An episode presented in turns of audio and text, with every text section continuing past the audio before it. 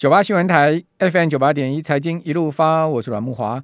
听众朋友千万记得哦，在这个股市大波动的情况之下，哈，这个停利停损的原则一定要守好，尤其是停损。好，今年几档股票跌停板哦，虽然说跌停的家数不多啊，但是我跟各位报告，他们跌下来的幅度都很大哦。我讲的是波段跌幅，跌停板当然不用讲，今天说跌十趴嘛。好像霹雳，哦，霹雳今天素还真也护不了了。好，是霹雳呢，今天是直接跌停哦，呃，尾盘收跌停到四十点零五哈，呃，成交两千两百三十五张，尾盘还有一百多张锁住跌停啊，卖不掉。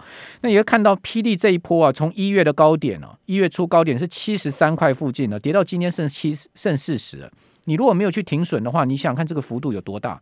那当然，它去年九月是从二十几块涨上去，所以。怎么涨怎么跌嘛？你看二十几块涨到七十几块，那霹雳这家公司真的有获利吗？好，所以说有时候啊，这个涨时重视，跌时重值的一个呃老话又来了。好，当海水在退潮的时候，就看到谁在裸泳。另外，AES 好，这个当红炸子鸡的所谓脚踏车电池的概念股啊，今天也跌停，跌了一百五十五块之多啊，跌到一千三百九十五。这个是台达，这个是那个新普的这个老板的儿子的公司啊。哦，从七从去年九月七百多块涨到两千块，今年元月的时候见到一开盘，呃，今年一开盘，新年一开盘见到两万呃两千零一十五块，跌到今天剩下一千四百块都跌破了。你看这个跌幅也是相当惊人的波段跌幅，今天还跌停板哈。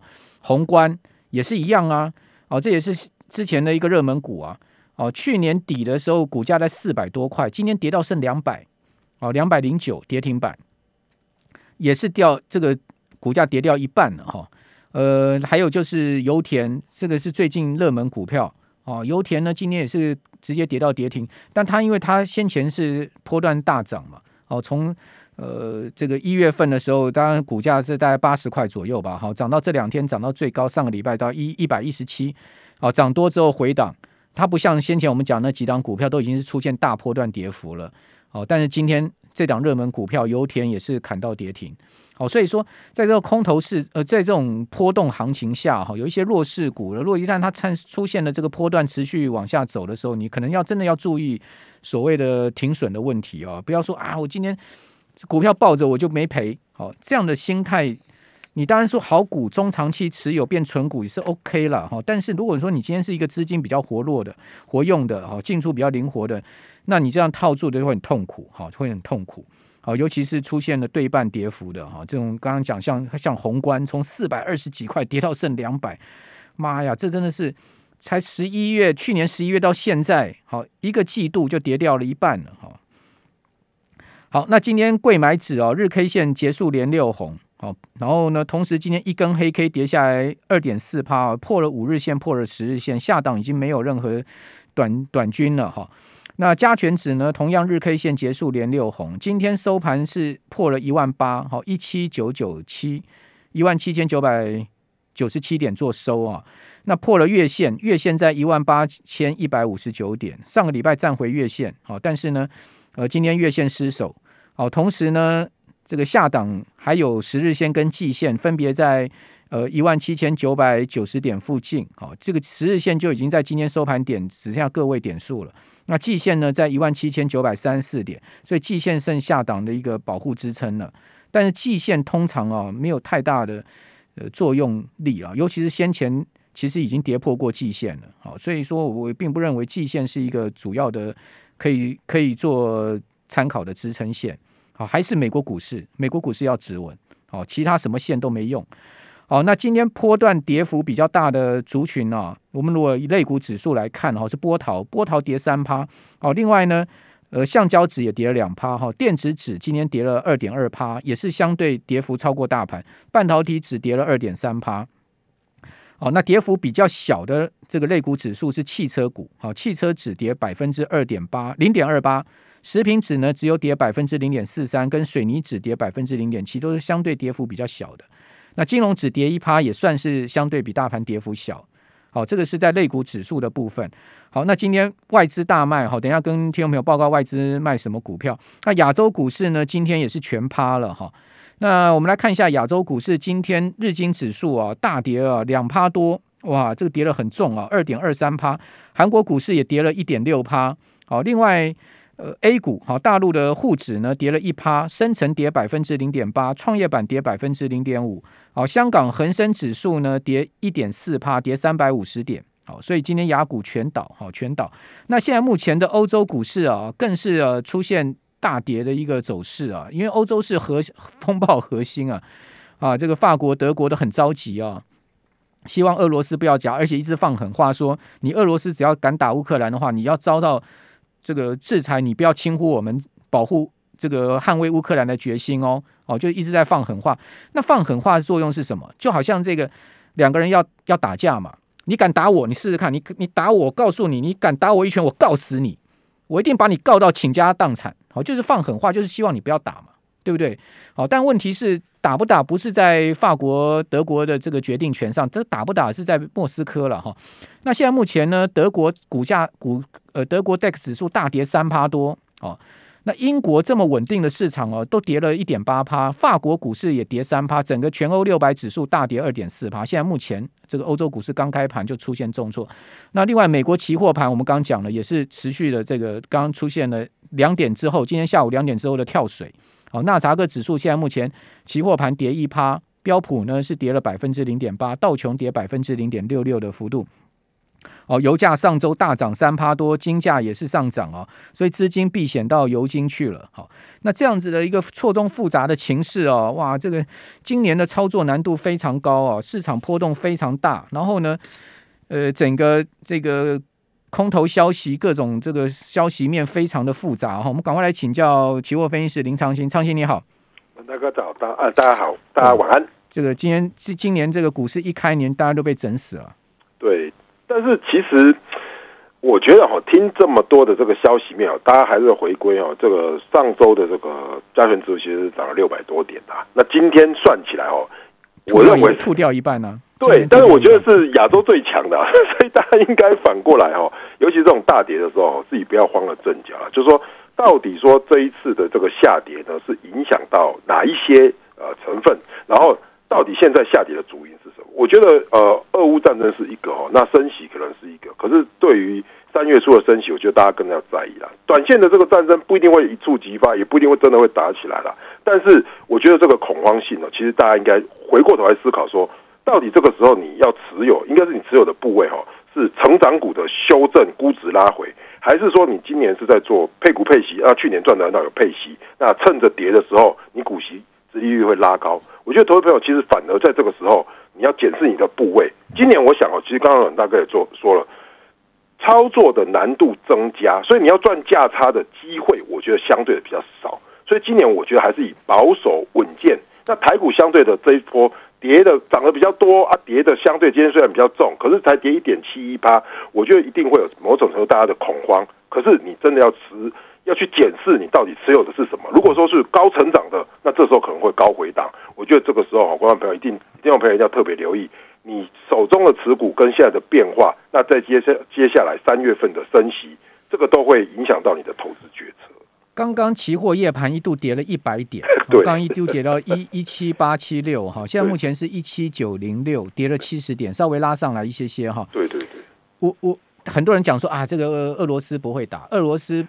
是用呛的，好，不是用枪的，好，那个枪枪跟呛差一个木字旁跟口字旁，他是用口水呛你啊，好，他不会打，哦，然后呢，呃，这个打仗呢是真的坦克车要越过边界，那是用枪的，好，我个人的看法是这样，我觉得不打才麻烦呢，打了反而没事了，因为。打了就利空出尽了嘛，打了是金融市场没有不确定因素，金融市场、原物料市场最讨厌的就是所谓的不确定因素。你，要打不打在那边拖，所以说呢，你不打才是麻烦事。所以很多人说不打不打，其实才是真的金融市场才麻烦，因为永远就有这个利空在后面嘛。对，大家都会担心这个利空何时爆发，操作起来就不不安心嘛，不敢放大资金在这个呃市场里面，就变成是这样子一个情况。所以赶快打吧。打一打，赶快利空出尽吧。当然，打仗我们不都不希望这个人命损伤、各种天灾人祸，我们不希望。但是就金融市场来讲，它其实最怕的是不确定因素。没错，没错，是。这因为其实哦，其实包含外资法人哦，其实今天也在做调节哦，也就是在于说，因为好现在卡着，就是说这些因素啊，就说事实上，你说这个俄罗斯跟乌克兰的这个，如果说真的有什么纷争或真的打起来的话，其实它离我们其实相对比较远。其实这个金融市场，他们不是主战线，可是对于这些所谓的原物料产品呢，大家看到，其实上个礼拜就全部飙升，然后黄金也飙，原油也飙，一切飙的乱七八糟，恐慌指数也飙。我觉得短线大家是极短线的恐惧啊，那就反映到现在的欧洲盘上。那反过头来说，其实我们身在台湾，我们应该看说，哎。我们的供应链到底是有危机呢，还是这个时候有利多呢？这个时候，我觉得，其实投资朋友，你应该静下心来哈。这个时候反而不要过度恐慌啊，那检视自己的部位，然后看看想想，如果真的打了，或是说接下来尘埃落定了，你应该选什么东西，应该怎么调整部位？我觉得这个比较重要。什么人会恐慌？就你的持股比重过高了，你现在可能融资买进，甚至七成八成的持股比重，像我们这种一两趴一一一两层持股，人是恐慌什么？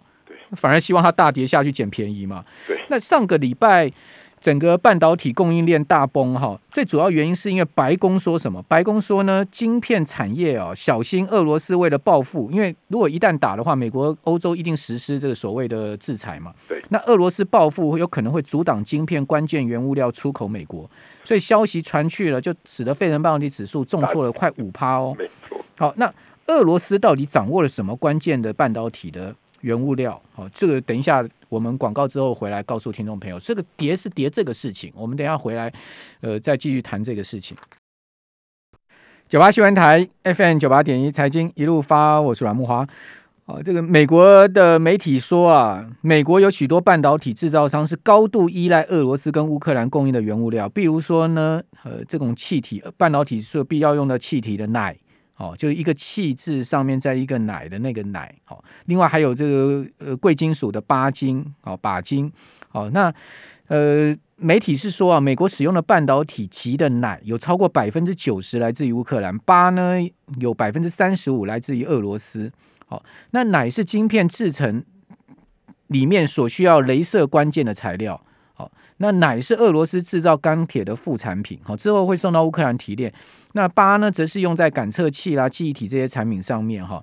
那根据现在消息显示说，美国国家安全委员会啊，他的主席跟呃里面的人呢，最近不断的接触美国的晶片厂商，去了解说现在目前的曝险情况，就是对俄罗斯跟乌克兰他们所需要的半导体材料的曝险情况，而且呼吁说呢，诶，你赶快去找替代来源。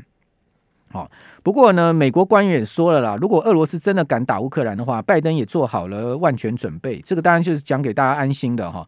那说呢，一个不具名的晶片业者说啊，已经开始在调查这个气体的供应链，其中呢来自于乌克兰哦，部分是来自于乌克兰。但是这个人是说啊，就算乌俄危机爆发啊，供应链也不至于一下就切断了，只是说呢，就地喊价、报价水涨船高，绝对是肯定的哈。这些气体啊也会变得比较少。好，但是晶片制造不会停摆。好，另外呢，美国的 IC 设计业也透露说呢，乌克兰动荡已经导致这些稀有气体的报价攀升，而且恐怕引发供应问题。还有鈷也是一个问题，鈷也是乌克兰大量供应的另外一个气体。好，所以在这样状况之下，美国这个晶片类股啊，上周五全部大杀啊，好，超微重挫十趴，收在一百一十三块美金，创一月二十八号以来最最低的收盘价。哦，另外呢。呃，美满电子、Marvel、辉达分别跌了七点九趴跟七点二六趴，就跌一个跌八趴，一个跌七趴多。台积电 ADR 也跌了三趴。哦，此外呢，赛灵思跌了这个十趴。哦，整个费半的指指数大跌一百七十点，跌了百分之四点八的幅度，创一月二十八号以来收盘新低，再次掼破两百日移动平均线。今年哦，费半指数已经。连续的这个在短短一个月的时间内哦，连续两次破两百日均线，这不是好现象了。继续请教呃，期货分析师林长兴，长兴，我们都知道两百日均线就年线了，对，年线一再被跌破，绝对肯定不是好现象了。对，所以说其实哈，我我们其实看今年度哦，对照起去年来说呢，其实今年算是真的是非常高的基期哦。所以说，投资朋友，其实您在做大家在做操作的时候，还是要特别留意哦，这种。所以这种重要的线哦，一路被掼破的话哦，对于整个市场来说呢，我觉得啦，还是有某种程度的信心哦会被衰减。所以各位可以看到，包含纳斯达克，甚至我们刚才看到来刚才提到的这个费城半导体指数呢，一路的哈都是一个哈这个月线哦，直接是往下的一个格局哦。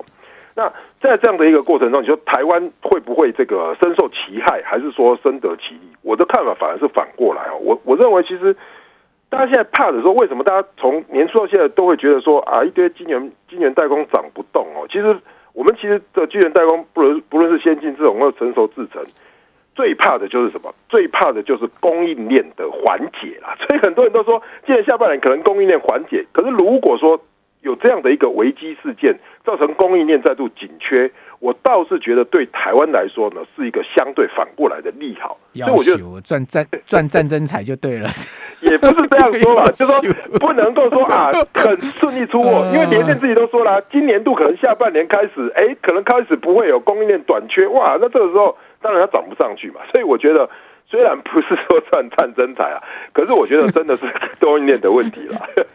好，但。但如果说这些气体啊，这些呃重要的半导体制成的所需要的贵金属供应缺货的话，这也是伤脑筋的事情。对，所以说对源头来说，美国的这些制造商可能会比较头痛。另外，台湾还有一个伤脑筋，就是说俄罗斯的天然气进口占了中油进口天然气的一成哦。不要不要觉得说我们没有跟俄罗斯买天然气，是有的哦。俄罗斯是天然气出口大国，他说中油说如果开战了，要确保台湾不供供气不断了。中油说，去年进口俄罗斯的天然气大概十趴哦，主要进口国呢，呃，是从卡达、澳洲哦这些地方来，但是俄罗斯还是有十趴的，哦，所以中油还是现在目前也是差叠蛋，然后万万一这个一旦开打的话，那美国现在就这个天然气大量出口到欧洲嘛，对，所以所以你你今天俄罗斯如果跟乌克兰一开打，这个制裁你天然气的话，美国就得利嘛，因为美国就。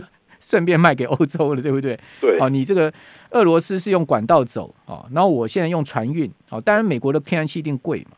对，所以说现在好，如果说您去看，大家去看哦，就是现在这个欧洲是不跟俄罗斯买了，全部都是因为有有价差嘛，所以全部美国天然气哦都在船上，然后直接运到欧洲去。所以现在都在做这个，谁在发战争财？我请教是嗯吧的哈，谁在发战争财？